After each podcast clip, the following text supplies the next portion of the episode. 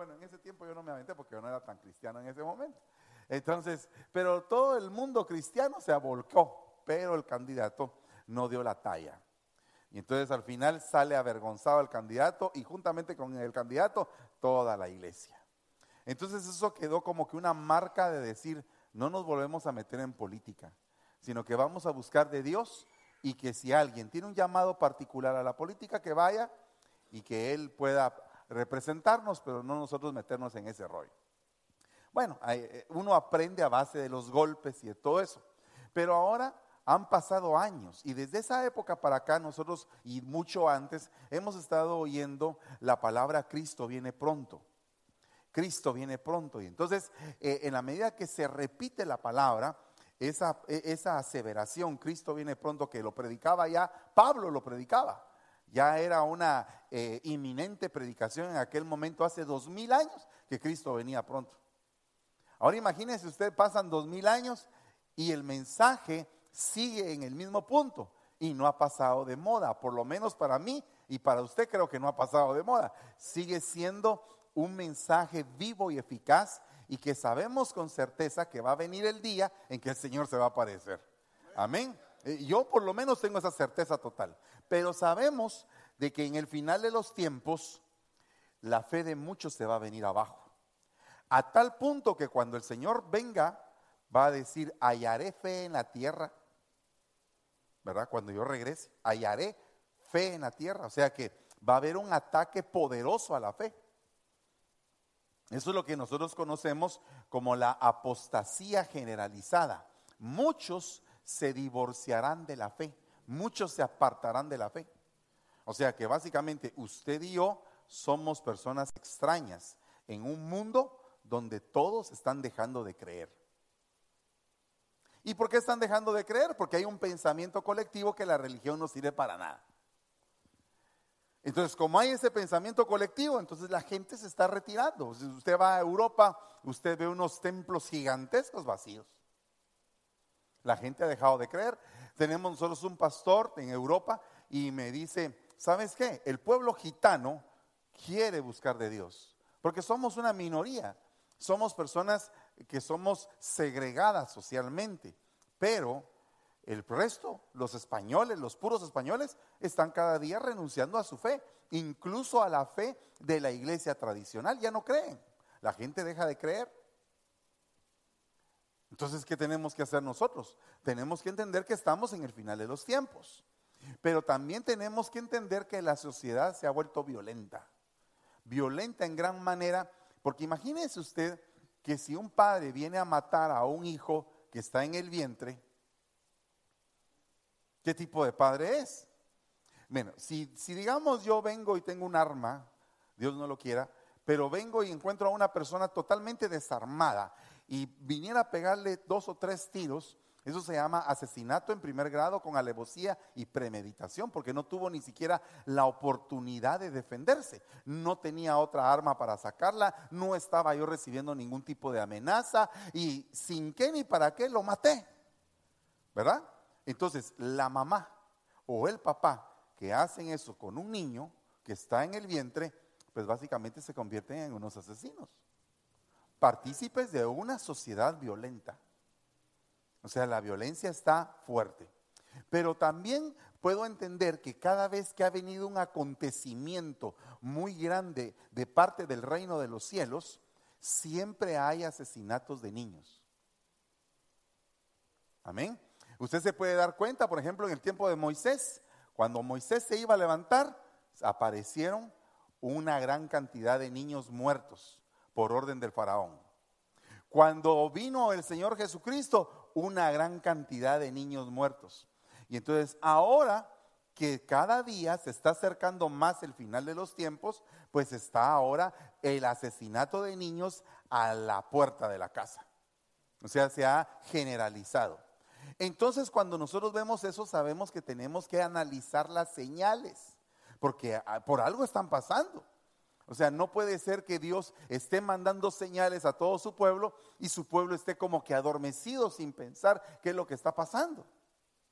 Y entonces a mí me, sorprende mucho lo que dijo el Señor en un momento cuando, cuando por medio del apóstol Pablo el Espíritu Santo escribió, aunque ustedes antes estaban alejados y eran de ánimo hostil, fíjense, eran de ánimo hostil, eran violentos, ocupados en malas obras. Sin embargo, ahora Él os ha reconciliado en su cuerpo de carne mediante su muerte, mediante su sangre, a fin de presentarlos santos, sin mancha e irreprensibles delante de Él.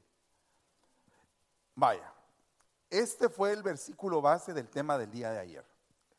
Solamente se lo voy a resumir. Pero aquí si usted se da cuenta, la persona que está violenta, la persona que es violenta no puede decir que está cerca de Dios. Porque ahí dice que cuando uno es de ánimo hostil, uno está alejado de Dios. Amén. Por eso es que el Señor dice, aprended de mí, que soy manso y humilde de corazón. Y entonces hallaréis descanso para nuestras almas. Ponte a pensar por un momento qué tan tú violento eres o cuándo es que reaccionas violentamente.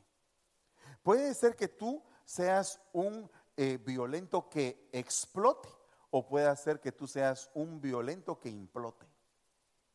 O sea que la violencia la reprimes, pero eres violento de igual manera, aunque no la expresas. Pero por dentro ya mataste, ya eh, destripaste, ya hiciste de todo, pero nunca mostraste nada, sino que solo lo reprimiste. Pero la violencia ahí está.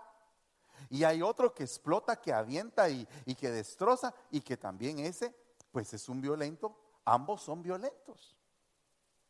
Pero dice ahí que, que cuando uno es violento no puede ser santo. Según lo que dice ese versículo. Porque entonces dice, si tú estás alejado, no puedes ser santo. Si tú eres de ánimo hostil, no puedes ser santo. Si tú estás en esas dos posiciones, no puedes ser sin mancha y tampoco puede ser irreprensible. O sea que al violento se le tiene que reprender. Amén. ¿Y qué mejor reprensión si es la palabra de Dios la que nos reprende? Amén. La, la que nos examina. Porque mire, aquí usted se puede poner la cara de santo más linda y yo también. Usted y yo nos ponemos aquí de santos. ¿Qué tal, hermano? Dios le bendiga. ¿Qué tal Nadie lo conoce. ¿Verdad? Sino que aquí todos estamos en una, en una comunión muy bella. Pero ya cuando vamos en el caminar, imagínese usted un, muchacho que se sienta aquí y ve a una muchacha dulce, tierna, Dios le bendiga, que se ríe con todos y es muy amable. Y dice, puchica, qué, qué, qué palomita santa la que hay aquí a la par mía. Voy a ver si de repente tal vez quisiera ser mi esposa. ¿verdad? Entonces, ¿qué, ¿qué, tal? Y ella cuando lo ve a él, bien apuesto, bien disciplinado con su uniforme, bien hermoso, bien aperfumado, tranquilo, saluda a todos los hermanos, pero ni ella ni él saben que los dos son bien violentos. Y de repente se casan. Y en el primer clavo, pues aparece Hulk. ¿verdad? Entonces, ¿y qué fue lo que pasó? Pero si también que se miraba en la iglesia, pues porque había una violencia que no se notaba, pero que ahí estaba. Amén. Va. Yo no sé si usted en algún momento ha jaloneado a alguien, por ejemplo. Pero digamos que hay mamás que van en el supermercado y el niño está así, lo agarran y, y ya. ¿Verdad? Yo he visto. Eh, mire, eso me parte, me duele, pero me parte más el abandono. Cuando la mamá sale corriendo y el niñito, mamá, mamá, gritando ahí, eso me parte a mí usted. Ah, ya veo, soy violento. Tengo que reprender todo tipo de violencia en mi vida, porque cuando uno ve eso, como que le indigna, como que la sangre se le sube. Y dice, pero qué mamá, ¿verdad? pero no se da cuenta uno que uno fue contaminado por el acto y uno también está reaccionando violentamente. También hay mamás que son bien flojas, que el niño está pegando el gran berrinche, sweetie, sweetie, que no sé qué, que no sé cuánto. Y yo he visto eso también. Y el niño domina a la mamá. O sea, nosotros tenemos que aprender a ser líderes santos, santos, con el poder del Espíritu. Para no educar mal a nuestros hijos, pero, pero eso no significa que no los debemos de educar y dejar que ellos hagan lo que se les da la gana. Amén. Va. Mire pues, ya vamos, ya, ya, ahorita sí ya la cosa se puso bien tremenda. El problema es que cuando dice acá, erais de ánimo hostil, realmente en el original dice, ustedes eran unos satanases. Eso es lo que dice. Porque esa palabra odioso, exdro, se dice también Satanás. Eso es lo que está diciendo ahí. No, les estoy diciendo a ustedes que ustedes eran. Estoy diciendo nosotros éramos. Todos. Cuando tú no eres hijo de Dios, hijo de quién eres. ¿Verdad? Simple. Entonces, entonces éramos. Porque si usted aceptó a Cristo, usted dejó las tinieblas atrás y ha empezado un camino nuevo, pero en el camino nuevo usted tiene desafíos y yo también. Tenemos que desafiar el espíritu de violencia que en algún momento nos fue ministrado. Una de las formas como se puede ministrar un espíritu de violencia es cuando en el vientre la mamá quiere matar al niño. O sea, ella está descargando todo el odio que ella siente por una situación que se dio en el niño. Entonces, desde que se está formando, ya hay un espíritu de violencia operando en ese niño. Porque lo quieren matar. Ya hay un, un dolor. Y el dolor, cuando no se puede defender, cuando la persona se siente impotente, crea dos cosas. Una es ensimismamiento o la otra es que puede de alguna manera eh, volverse o tornarse la persona excesivamente violenta. ¿Por qué cree usted que hay niños que se diagnostican cuando nacen con sufrimiento fetal? ¿Verdad? Es porque de alguna manera tuvieron una administración en el vientre. Tal vez los querían matar. ¿Por qué cree usted que Moisés era tartamudo? ¿No será que habrá tenido un trauma de pequeño que le hizo eh, reaccionar de esa manera? Por ejemplo, Moisés cuando vio que el hebreo estaba eh, siendo maltratado por el egipcio, agarró al egipcio del cuello y lo mató. ¿Qué, le parece a usted esa persona? ¿Era violenta o era mansa? Pero fíjese que Moisés llegó a ser el más manso de toda la tierra. Entonces, si, si era violento y mataba a gente, imagínense cómo ha de haber sido él de fuerte, de, valiente, que cuando eh, estaban aquellas chicas sacando agua del pozo y vinieron aquellos pastores que eran enemigos, Moisés se les enfrentó a todos. Era bélico. O como dicen en mi pueblo, era chinche. O sea que eh, cuidaditos si lo tocaban porque se enardecía. Y fíjese que todavía cuando vio el desenfreno del pueblo de Israel, agarró las tablas de la ley y las quebró enfrente de todos. ¿Y qué? Y mandó a deshacer el becerro y se los dio en cucharadas a todos. Ese era tremendo y tenía poder. Levantaba la vara y se abría la tierra. Por eso es que a usted no le dan ese poder. Ni a mí tampoco. Pero eh, eh, ya se dio cuenta, o sea, la violencia es algo tremendo. Entonces, contra la violencia viene ahora un tiempo de reconciliación. ¿Verdad? La reconciliación es un ministerio. Y también le voy a mostrar aquí qué es la reconciliación. Vamos a ver dónde lo puse. Vamos a ver. No sé ni dónde lo puse, hermano. Déjeme ver. Ahí está. La reconciliación es un ministerio. O sea, yo vengo aquí con usted a predicarle para que usted se reconcilie con Dios. A mí me predican para que yo me reconcilie con Dios. Y entonces a través de la reconciliación viene un tiempo de paz. Viene un tiempo en el cual de deleite, de reposo, en el cual nosotros alcanzamos un mejor entendimiento y una mejor dimensión espiritual, porque usted no puede seguir siendo el mismo violento de cuando conoció al Señor, tiene que ir cambiando. Pero puede ser que alguien conociendo al Señor nunca dejó de ser violento. Amén. Mire, eh, si yo me le quedo viendo a aquel así, detenidamente, y aquel me dice, ¿qué te me quedas viendo? ¿Sí? ¿Qué me mira? Eh, pues fíjate, papito, que creo que tenés mal cortada la barba. ¿Y a vos qué te importa? Es violento. Es violento. Yo tuve una, pelea, bueno, usted sabe que uno vive en barrios, ¿verdad? Entonces, hace muchos años ya, yo era bélico, hermano, yo, yo sé que era bélico. Se me había olvidado, fíjese, se me había olvidado que en algún tiempo fui bélico. No se me había olvidado eh, eh, exactamente, a uno a veces uno borra cassette cuando a uno le conviene, ¿verdad? Cuando a uno le conviene uno borra cassette. Yo, yo no era eso, yo jamás. Es como me estaba contando eh, la nena aquí, Sara Contreras me estaba diciendo de que, de que la nena de ella a veces es un poquito inquieta. Y entonces ah, algunas hermanas le dicen, ah, yo nunca tuve problema con mis hijos. Entonces yo le digo, que no sean cuenteros. Eso no es cierto. No, no, no, no, no esté ilustrándole a la hermana así.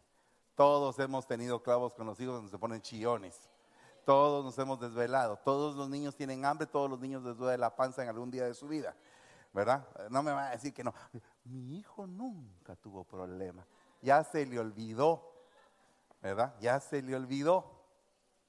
Pero algún día sí hubo un día que chilló. Bueno, pues así, a mí también se me había borrado el cassette. Yo nunca he sido violento, soy el hombre de la paz. Aleluya, dije. Pero en eso me junté con uno de mis cuates, allá en Guatemala. Usted sabe que llega un día de la vida donde uno se encuentra con sus cuates que se graduó, con los cuates que lo conocieron a uno de joven y que ahora están metidos en la iglesia. Y entonces eh, los vi en la iglesia y qué tal vos y que aquí y que allá. Uno se hizo médico, el otro se hizo auditor y pues yo estoy aquí por la misericordia de Dios. Platicando de todos los triunfos, de todas las cosas, cuando de repente sale a la colada. ¿Cómo eras de violento? Me dice. Yo. Yo no. Sí. ¿No te recordás aquel partido de fútbol que nos echamos con los de bachillerato? Me dice donde, donde te acusaron de un favor y le quebraste la cara al, al, me, sentía avergonzado, fíjese usted. Me sentía avergonzado. Dije, oh Padre, tu siervo en dónde ha estado metido, ¿verdad? Ya casi le decía, es que mi nombre era Moisés en esa época, ¿verdad? Pero, pero el punto es que uno tiene un pasado violento. Pero ya haciendo recuento de por qué era yo violento, habían razones, no para justificarme. Todos somos pecadores delante de Dios, no para justificarme. E, Él es el que nos justifica a todos.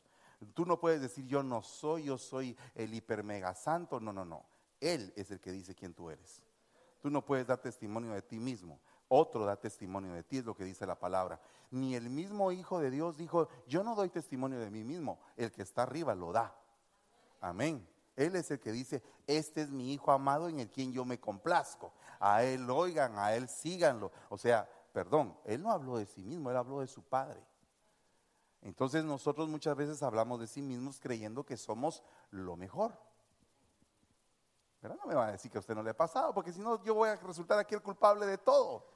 ¿verdad? Entonces yo tengo que pedir al final perdón y reconciliarme yo con el Señor.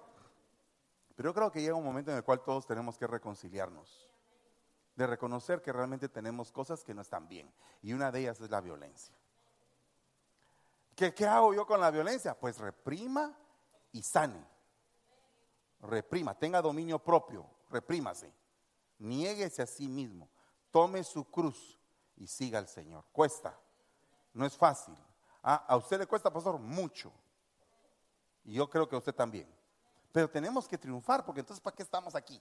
No vamos a, venir todos los domingos a recibir palabra y seguir iguales, ¿verdad? Tenemos que ver cómo cambiamos, ¿verdad? Entonces, eh, eh, es un ministerio la reconciliación, es la palabra que recibimos de parte de Dios la que nos permite reconciliarnos con Él. Es una persona, porque Cristo es la reconciliación en persona. Es también un profeta, porque Elías es el profeta que trae la reconciliación de los padres para con los hijos y de los hijos para con los padres. Es un espíritu, porque Juan el Bautista venía en el espíritu y en el poder de Elías. ¿Cuántos dicen amén a eso? Ah, yo estoy feliz, hermano. Entonces, fíjese que aquí aparece algo importante que es escatológico. Dice que en los días de la venida del Hijo de Dios, los días serán parecidos a los días de Noé. O sea que para nosotros entender que el final se acerca, ¿verdad? Que el día en que la iglesia va a ser arrebatada se acerca, tendríamos que entender qué pasaba en los días de Noé. Pues en los días de Noé dice la tierra se había corrompido delante de Dios y estaba la tierra llena de violencia. Amén. Entonces, para mí existe ahora ese tiempo. Estamos llenos de violencia en el mundo. Y nosotros somos los que no debemos de contaminarnos con la violencia. Pero resulta que hay por lo menos 10 tipos de violencia. Por lo menos 10. En la Biblia aparecen más, pero, pero eh, socialmente la sociedad, valga la redundancia, conoce 10 tipos de violencia. Bueno, la primera es la violencia autoinfligida, es la que la persona se hace. Cuando una persona se corta, cuando una persona se tatúa, está teniendo violencia a sí mismo. Le voy a explicar. Dice, esta es una de las clases de violencia más estigmatizadas, o sea, más marcadas que existen, ya que en ellas es la propia persona la que se daña a sí misma, algo que es muy difícil de comprender desde el punto de vista del resto de la gente. O sea, la, la pregunta es, ¿Por qué en un pleito de casa viene la hermana y está bien histérica y como no le puede pegar al marido, agarra la pared y pa, pa, pa, en la pared? Como que está entrenando pelé, eh, pelotas de fútbol, ¿verdad? Es una violencia, pero se la está infligiendo a sí misma.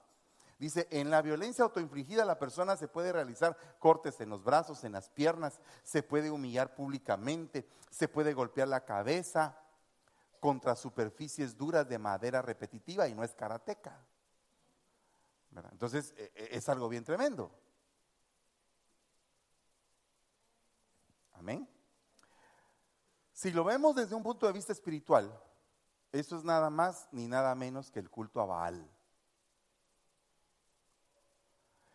Cuando una persona tiene un Señor que no es el Señor de los, que no es el Señor del cielo, porque ahora si digo Señor de los cielos se puede confundir con un programa de televisión, pero cuando yo estoy hablando de un Señor, significa de una potestad que la hace que se transforme.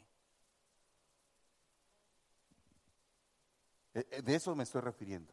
O sea, eh, usted se recuerda de una artista que se llamaba Catherine Zeta Jones. ¿Sí? no, no conocer. Su religión no permitírselo. Ok, pero fíjese, pues, oiga, oiga, pues, eh, eh, esta es, eh, perdóneme que soy tan bromista, por favor, discúlpeme. Pero, ¿salió en zorro? Ah, sí, ahí salió el zorro. Eso tiene sinvergüenza también, pero está bien. Sé libre. bueno, la, muchacha muy bonita, pero resulta que se casa con un hombre ya grande, bien grande, ¿verdad? De apellido Douglas. Ah, eh, la hermana sabe de cine, ella nos puede informar. Entonces, se casa con alguien bien, bien grande. Entonces, pero resulta que ella empieza a desarrollar un trastorno de bipolaridad. Entonces, una persona bipolar en la Biblia es lo que se le llama una persona de doble ánimo o de dos almas. Doble ánimo es dos almas, dos sentimientos totalmente contrarios y distintos uno del otro. En lo que la persona puede estar bien feliz y todo, de repente se pone bien brava y no sabe ni qué le pasó. Pues así está la pobre Zeta Jones. Entonces, ahora, ¿por qué le digo todo esto? Porque muchas veces las personas que son bipolares y que cambian así repentinamente tienden a tender, a, tienen a tienden a tener este tipo de problema. ¿Verdad? Entonces, ahora muchos jóvenes están eh, cortándose. Y le voy a explicar, esto, aparte de que puede ser un demonio, puede ser un producto de una violencia que ellos mismos no pueden sacar. Porque se sienten tan oprimidos, tan hechos pedazos por dentro, que no saben y como no pueden defenderse, no pueden eh, realmente sacar lo que sienten, ellos mismos se sajan para sentir que algo les sale del cuerpo. Yo he tenido muchas entrevistas con muchachos que tienen ese problema y todos se centran en un mismo concepto.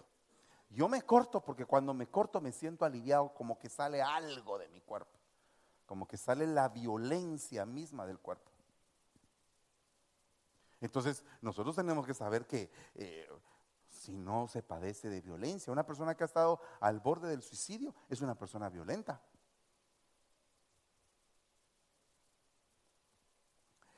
Ya se quedó calladito. Mire pues, no se harán sajaduras en su cuerpo por un muerto, ni se harán tatuajes. Yo soy el Señor, dice la palabra.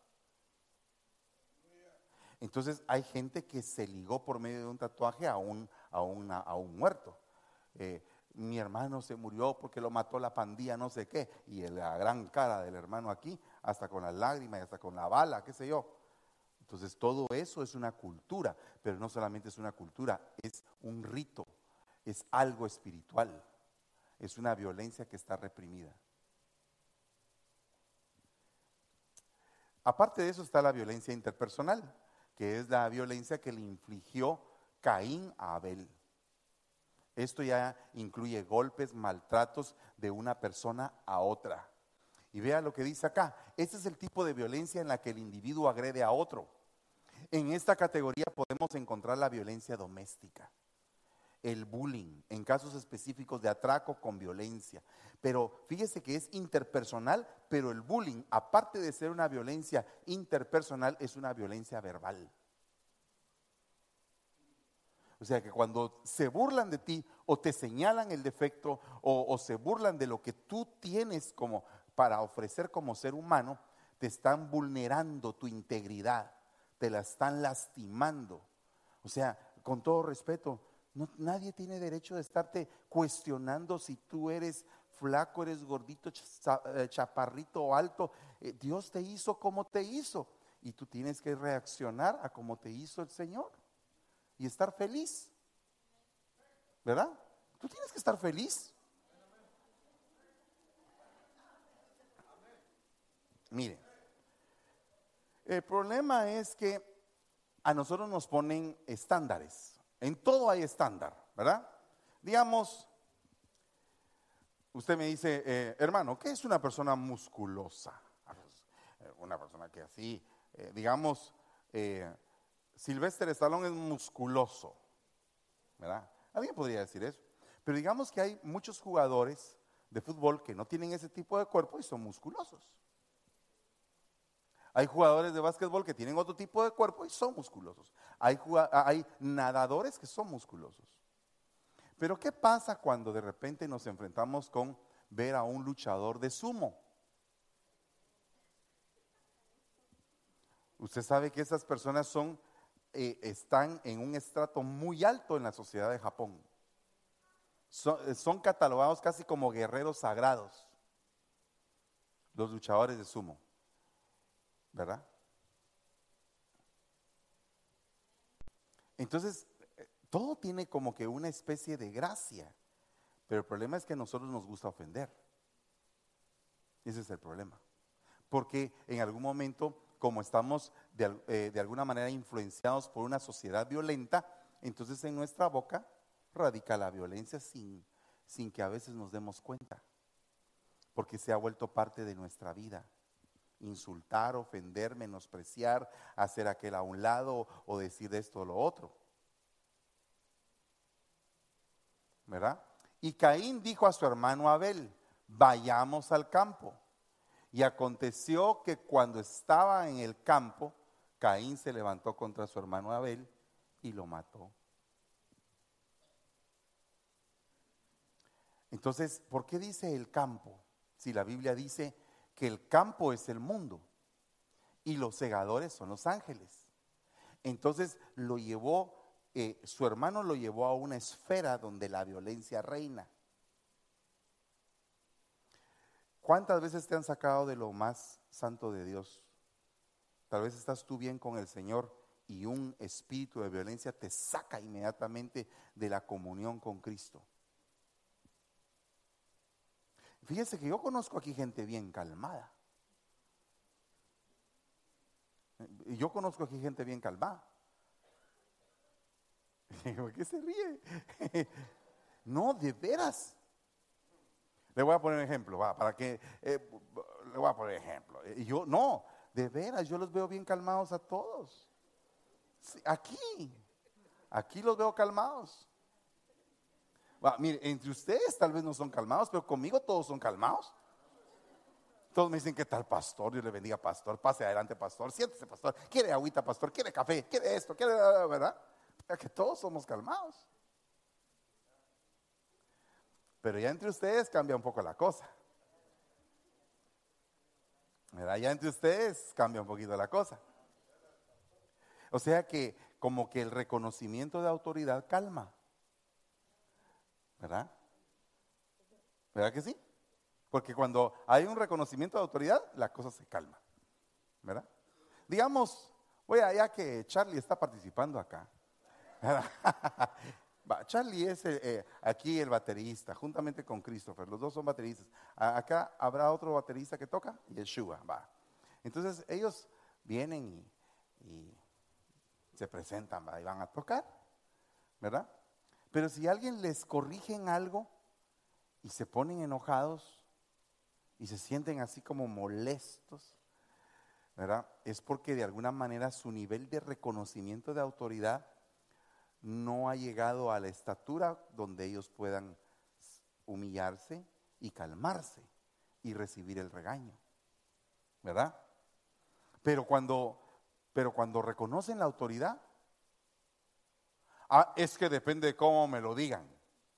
Alguien dice así, ah, es que, ¿sabe usted? A, usted, pastor, yo le hago caso porque usted dice, papito, por favor, sentate y tocas la batería.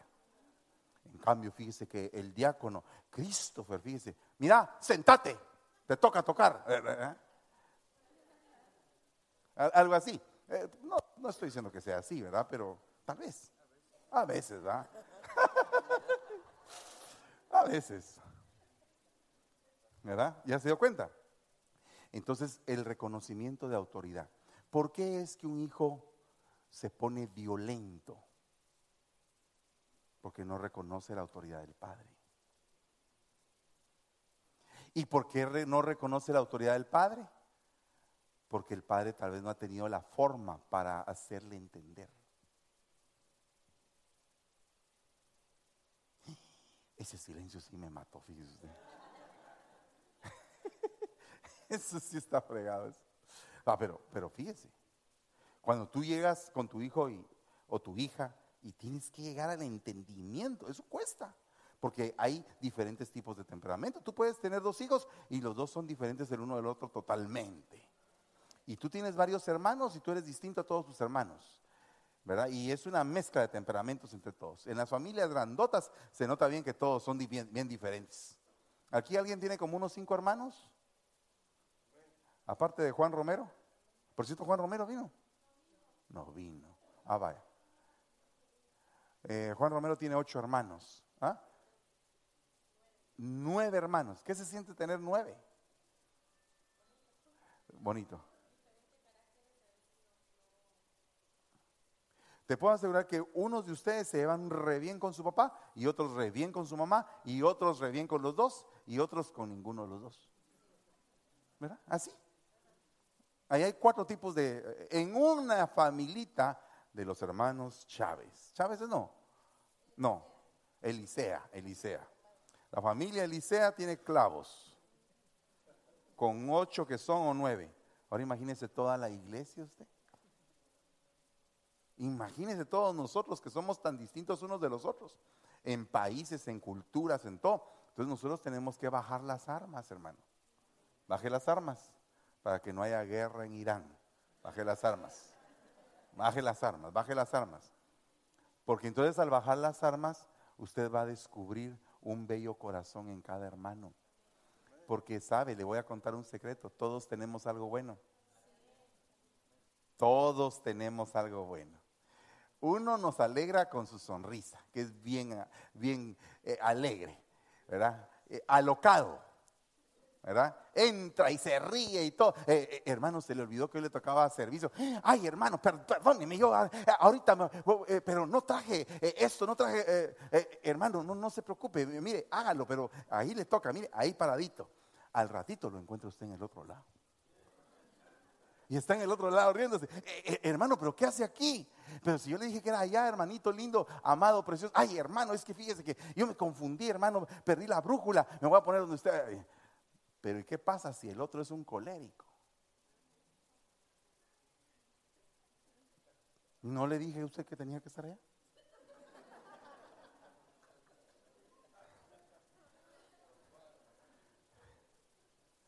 ¿Verdad? Pero ¿y si no existiera ese tipo de personas que puede poner en orden las cosas? ¿Qué pasaría? Sería un caos. Todos riéndose sin orden. O sea, sería un relajo. Y hay otros que ¿qué les importa todo ahora? Está comiendo su champurrada con su café en la cafetería. Hermano, le tocaba servir. De veras. Sí. Le mandé un WhatsApp, mire, le mandé un texto. Ah, sí. Eh, eh, espéreme, ahorita voy a ir. Ahora voy a terminar mi champurrada. Pero, pero, hermano, no trajo el uniforme. Ah, pero ahí me voy a parar, hermana a como, a como caiga. Y hay otro que se ofende. Ah, me está regañando. Y en la casa de Dios. ¿Se da cuenta? Y entonces el problema es, eh, como decía un programa mexicano, no empujen. Hágalo tranquilo, hágalo con gozo lo que tiene que hacer para evitar la mayor cantidad de clavos. Porque una esfera de orden, una esfera de alegría, una esfera de eficiencia, una esfera de inteligencia va a provocar que esa esfera que provoquemos nosotros aquí en el nombre del Señor por el poder del Espíritu Santo llegue a su casa y que la iglesia sirva en un lugar donde usted tiene que aprender. ¿Cuántos se sacuden la violencia. No, la violencia, sí, fuera toda violencia en el nombre de Jesús. Va, gloria a Dios, porque eh, mire lo que pasa. Como hay diferentes tipos de muerte, como hay diferentes tipos de muerte, hay gente que está muerta en sus delitos y pecados. Me pregunto quién los mató. ¿Verdad?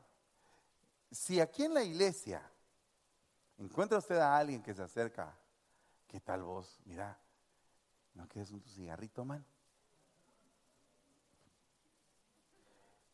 Le da asco.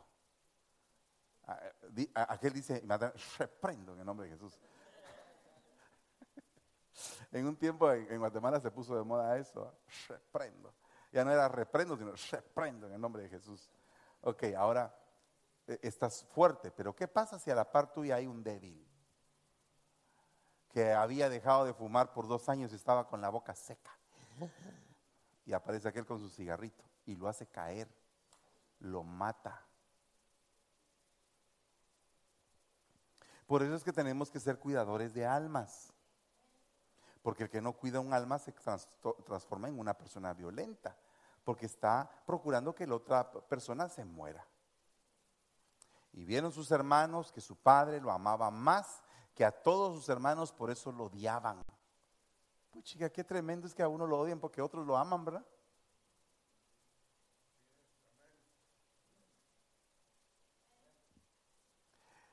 Dice, Esaú pues guardó rencor a causa de la bendición con que su padre lo había bendecido. Y dijo, los días de luto por mi padre están cerca. Entonces mataré a mi hermano.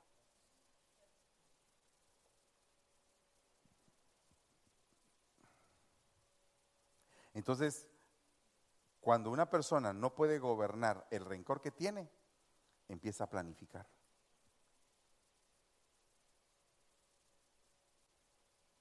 ¿Usted ha tenido en algún momento alguna batalla contra el rencor hacia alguien?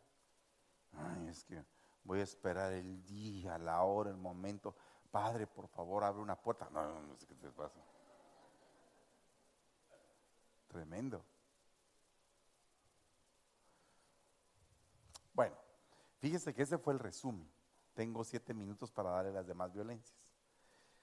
Pero no quisiera irme sin antes hablarle de esta. La violencia colectiva. A diferencia de lo que ocurre con los otros tipos de violencia que hemos visto, en esta la agresión es de carácter colectivo, de un grupo o comunidad contra otro colectivo. Las motivaciones de la violencia colectiva pueden ser políticas, económicas, ideológico-religiosas. Yeshua, vení para acá un momento, me vas a ayudar. Denle un micrófono a Yeshua, porfa. Eh, vamos a ver, te voy a hacer un, examen de estudios sociales.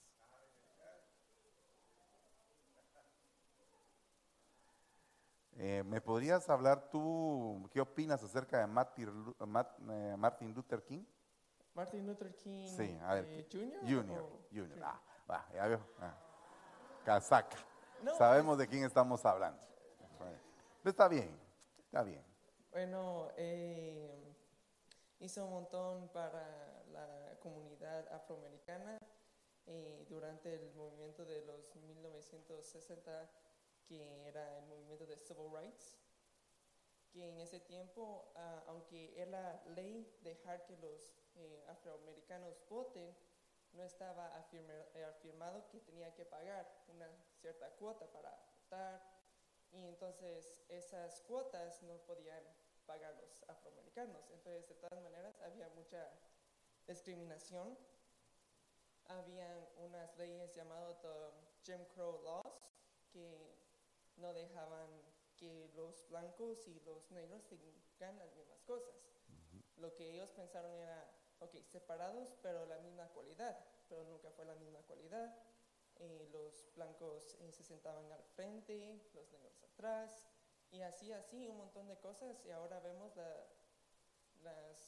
los reflejos de las previas generaciones. Falta de educación, eh, más violencia en esa comunidad, y todas esas cosas pasaron por esos principios.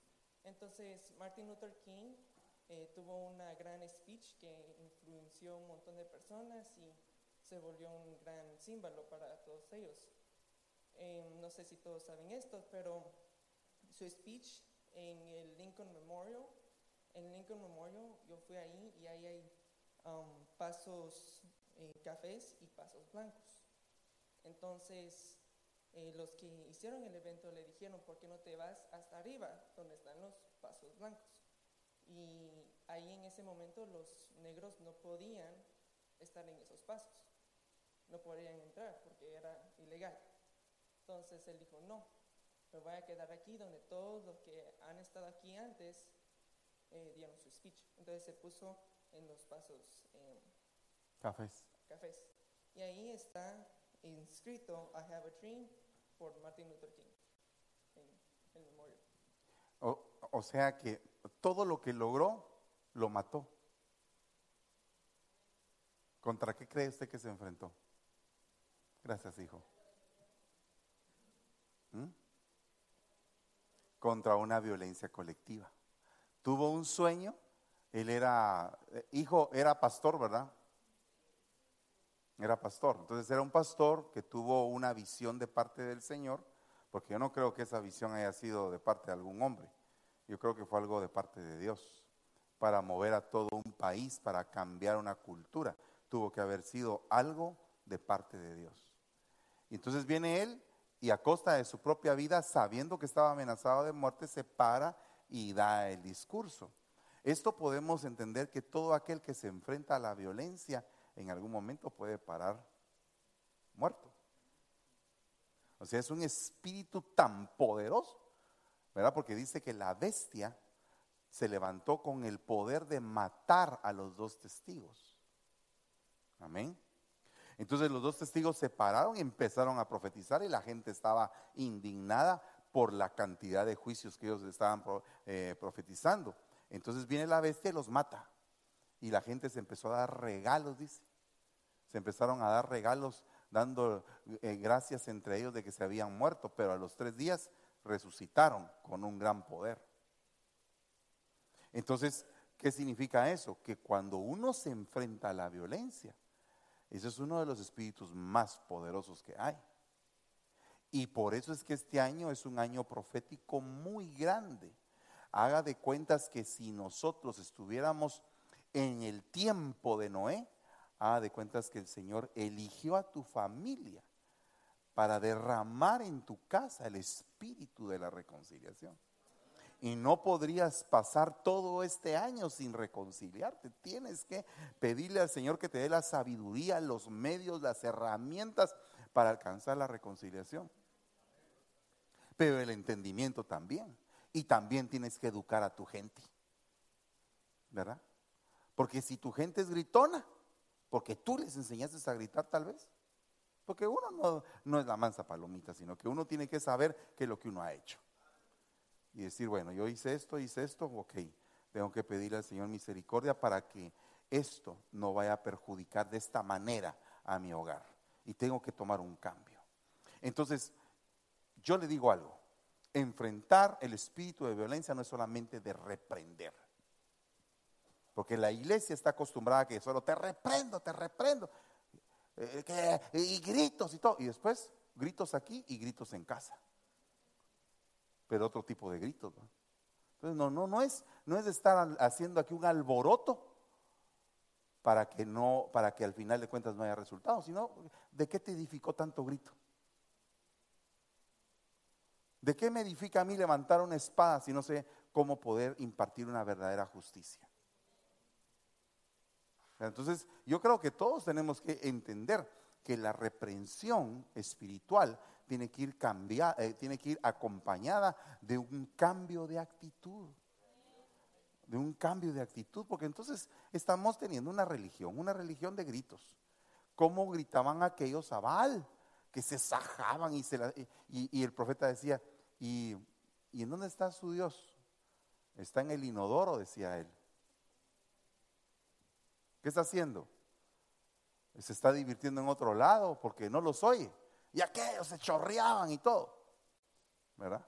Era, un, era un gran alboroto. Elías no hizo un gran alboroto. Elías hizo un sacrificio. Entonces, muchas veces, con esto termino, y empiezo a decir que termino. Pero es que yo doy final, final, final y final. Entonces, con esto termino. Eh, Elías no hizo un alboroto. Elías hizo un sacrificio imposible de consumirse.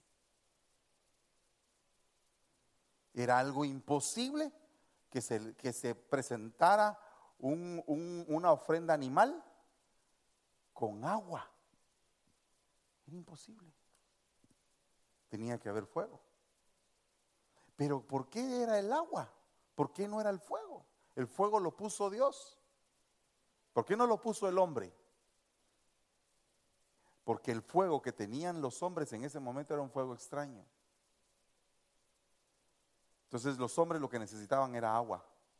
Dios iba a poner del fuego santo para purificar todo corazón. Entonces preparó él su zanja llena de agua y todo, y los otros se le quedaban viendo. ¿Y este cómo va, cómo se va a consumir el sacrificio si hay agua? ¿Qué es el agua? ¿Para qué te sirve el agua? Para refrescarte.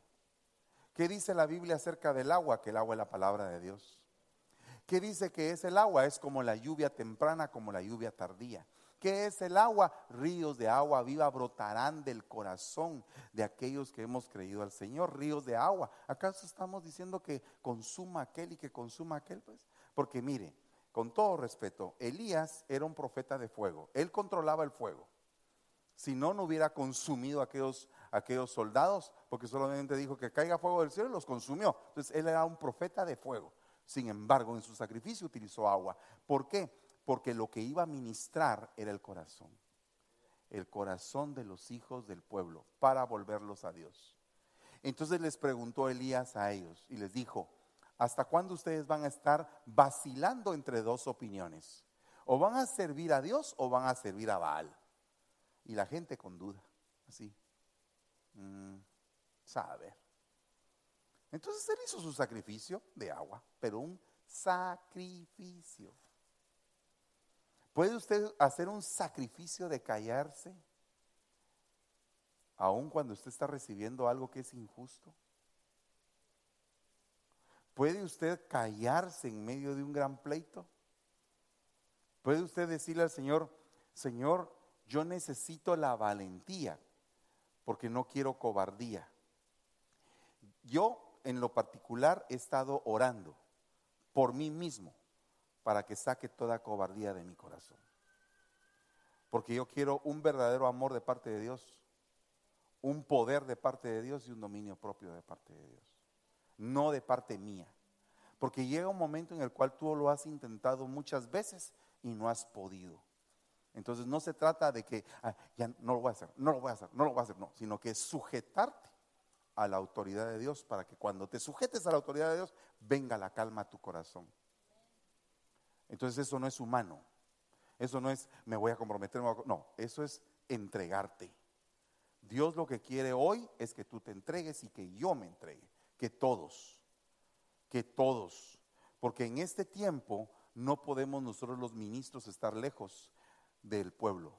Tenemos que participar con el pueblo, porque el ministro que se presentaba en el lugar santísimo decía, te presento este cordero por mi pecado y por el pecado del pueblo.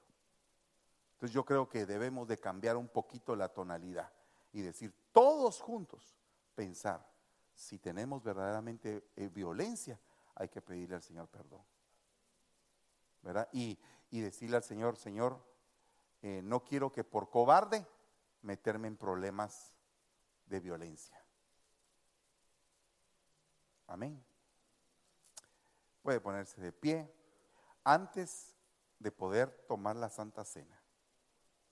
Eh, vamos a repartir la Santa Cena. Y si tú tienes un espíritu en algún momento de violencia o has estado siendo afectado por violencia, yo te voy a pedir que una vez que tengas tu Santa Cena te vengas aquí al frente. ¿Por qué es que yo deseo que vengas al frente? Porque cuando uno viene al frente, humilla su corazón delante del Señor. Y uno dice, Señor, perdóname yo necesito, necesito un cambio, necesito cambiar, mejorar y que no sea una religión, sino que realmente sea algo que venga de lo profundo de tu corazón. No que porque todos pasaron yo voy a pasar o porque como ninguno pasó tampoco paso yo. Tú no dependes del que tienes a la par.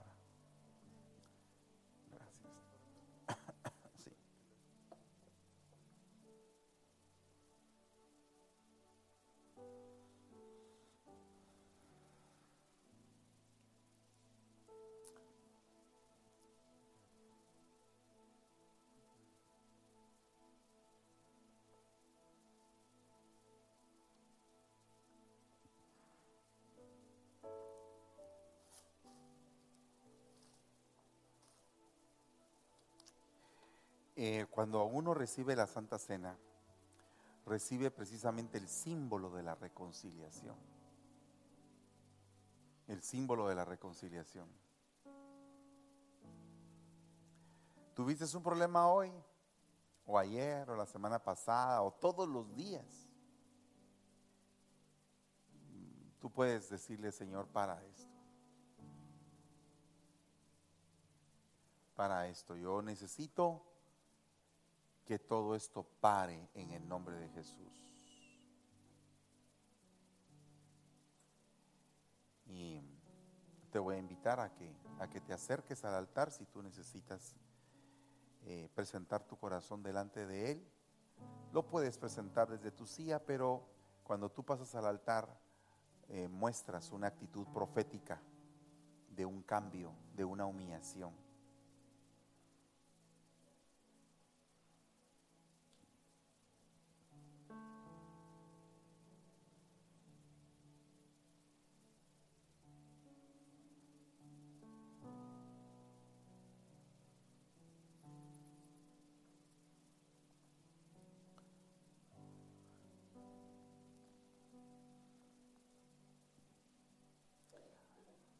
Hay que suplicarle al Señor porque rompa toda violencia que haya habido en nuestro corazón desde niños, desde niños,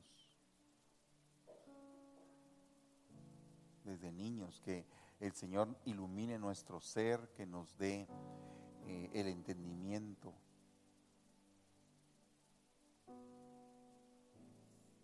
Hay violencia que es heredada. Padres violentos engendran hijos violentos. Y como ahora el hijo es joven y el padre ya está grande, entonces la violencia del hijo es más grande que la del padre. Pero ¿cómo podemos romper eso? Podemos romperlo como se rompe un círculo.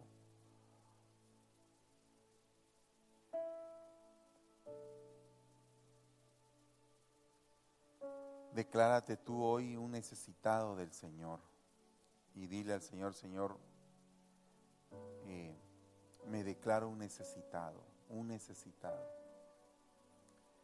Tal vez pueden traer un, micrófono a Pastora. Quisiera que Pastora eh, ministrara también esta palabra. Que no necesites tú llegar hasta 70 o 80 años para entender. Puedes entender desde esta época y decirle al Señor, yo quiero tener unos años gloriosos en mi vida y quiero desarraigar toda violencia. Eh, puede ser que tú estés padeciendo ya del hígado por una violencia que ha estado reprimida o por actitudes que tú has tenido guardadas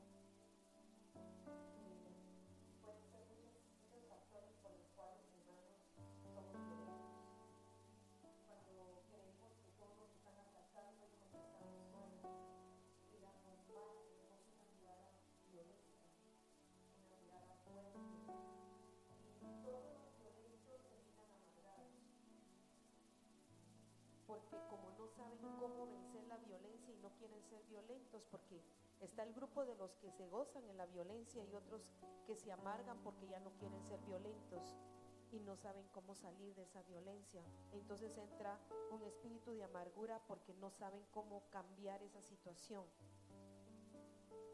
Pero yo quiero decirle que por eso el Señor nos mandó este año, el año de la reconciliación, para que tengamos el poder por medio de la palabra profética más segura, que es la palabra de Dios, para que nosotros este año podamos vencer toda esa violencia, toda esa mala mirada, todas esas malas expresiones, todos esos malos pensamientos que tal vez no nos están haciendo ningún daño y creemos que nos están haciendo daño, que nos están atacando y tal vez no nos están atacando, porque solo el hecho de que nos, se nos atraviese un carro o que llegue antes un carro antes a la gasolinera o que alguien diga algo que nos ofende, todo nos enciende esa llama de la violencia. Pero como el Señor no se puede llevar a una novia violenta, tiene que llegar el espíritu de la reconciliación. Por eso es tan importante tomar la Santa Cena. Por eso es importante no faltar al, al evento de Santa Cena. Porque el espíritu entra por medio del pan y del vino y nos puede cambiar esa bipolaridad que entró en nosotros. Y tal vez muchos de los que están aquí pueden decir, yo acabo de empezar a ser violento, pero otras personas pueden decir, nací violenta porque nunca he sido tranquilo o tranquila. Pero el Señor es poderoso para cambiarnos a todos. El Señor puede hacer la obra en nosotros, hermano. Y usted tiene que tener un espíritu de fe para creerle a Dios. Usted no puede creer en los buenos deseos de, de, sus padres, de sus madres, de sus hermanos, de sus esposos o esposas, hijos, etcétera. Usted tiene que creerle a Dios, porque con los buenos deseos de la gente uno no puede cambiar, pero con el Espíritu Santo sí. Y de eso nos vamos a agarrar esta, esta mañana. ¿Usted le cree a Dios? Entonces, vamos a creerle todos juntos y vamos a orar con fe, no dudando de que Dios puede hacer un milagro en corto tiempo a nuestro carácter. Padre, en el nombre de Jesús estamos viniendo delante de ti, todos nosotros, Señor, todos los que pasamos, todos los necesitados, todos los que aceptamos que somos violentos, que tenemos mal carácter, que no sabemos cómo expresarnos, que somos mal pensados, que somos susceptibles eh, que, creemos que nos están, eh, Señor, haciendo algo malo y tal vez la gente no está pensando en eso. La gente tal vez lo que está haciendo es siendo normales y nosotros somos los que tenemos el problema. Y te rogamos, Señor, en el nombre de Jesús, que este año usted pídale con fe y con todo su corazón. Usted dígale, Señor, yo quiero cambiar.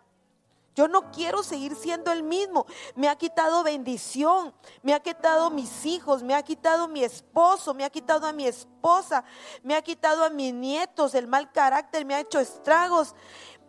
Y ni cuenta nos damos a qué horas eso sucede. Entonces, hermano, delante del Señor con toda nuestra alma, Padre, ayúdanos. Ayúdanos, Señor. Mira este pueblo humillado, Padre.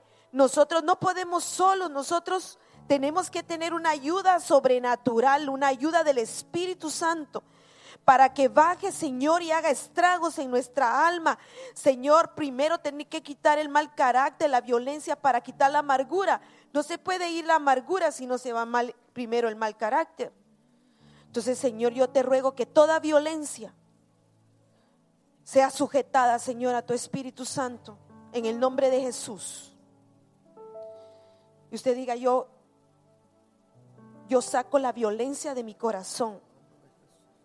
Yo saco la violencia de mi mente. Yo saco la violencia de mi boca, de mis pensamientos. Yo saco la violencia del rencor, de los malos pensamientos. Yo, yo perdono porque si no perdono voy a seguir siendo violenta. Tengo que, tengo que, tengo que sacar todo rencor para, para que yo pueda perdonar y al mismo tiempo ser perdonado y al mismo tiempo dejar la violencia. Padre, en el nombre de Jesús, ten misericordia de tu pueblo, ten misericordia de tus hijos, ten misericordia de nosotros, Señor, por favor, en el nombre de Jesús. Te rogamos, Padre, que un espíritu afable gobierne nuestra vida y un espíritu de paz, Señor, se muestre en medio de nosotros. En el nombre de Jesús. Te lo rogamos, Señor, en el nombre de Jesús en el nombre de Jesús, Señor, bendice nuestro corazón. Corazones que están cansados, Padre, que están agotados,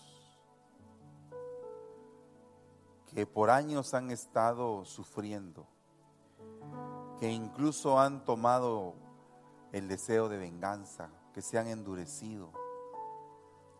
Padre, corazones que se han enfriado te vengo rogando, Señor, en el nombre de Jesús, que hoy, así como Elías hizo un sacrificio imposible de consumir, pero que tú descendiste con un fuego precioso a consumir ese sacrificio. Padre, así te pedimos que nuestro sacrificio no sea en vano, sino que nos des las fuerzas para poder cambiar y ser restaurados de todo tipo de violencia y que entre la paz, la reconciliación a cada casa, Señor, en el nombre de Jesús. Hoy colocamos sangre de cordero en los dinteles de cada hogar, para que no entre el destructor, para que entre el amor de Dios y que los que faltan por convertirse se conviertan al ver el cambio de nosotros. En el nombre de Jesús. Porque el mismo Señor La noche en que iba a ser entregado, tomó el pan y dando gracias, lo partió y lo entregó a cada uno de sus discípulos, diciendo, tomad y comed todos de este pan, pues esto es mi cuerpo, que será entregado por ustedes para el perdón y la reconciliación con el Padre y, y perdón de todos los pecados. Hagan esto en memoria mía, dice el Señor. Gracias, Padre, por tu cuerpo, en el nombre de Jesús. Comamos del pan, hermanos.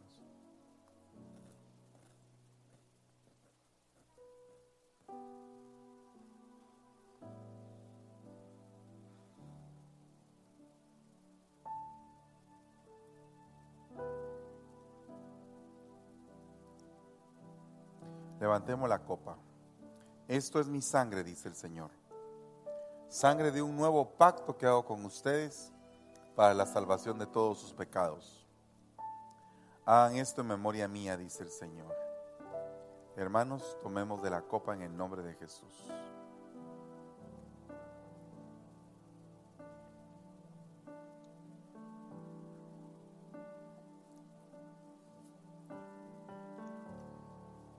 Señor, te damos gracias. Te suplicamos que tu paz entre a nuestros corazones y que nos haga vivir plenamente como tú quieres. No permitas que arruinemos la vida preciosa que tú nos has dado. En el nombre de Jesús. Amén. Y amén.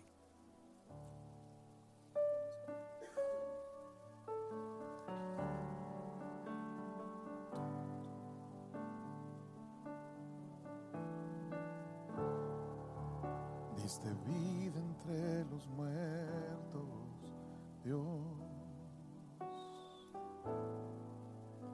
A través de tu Hijo, Dios.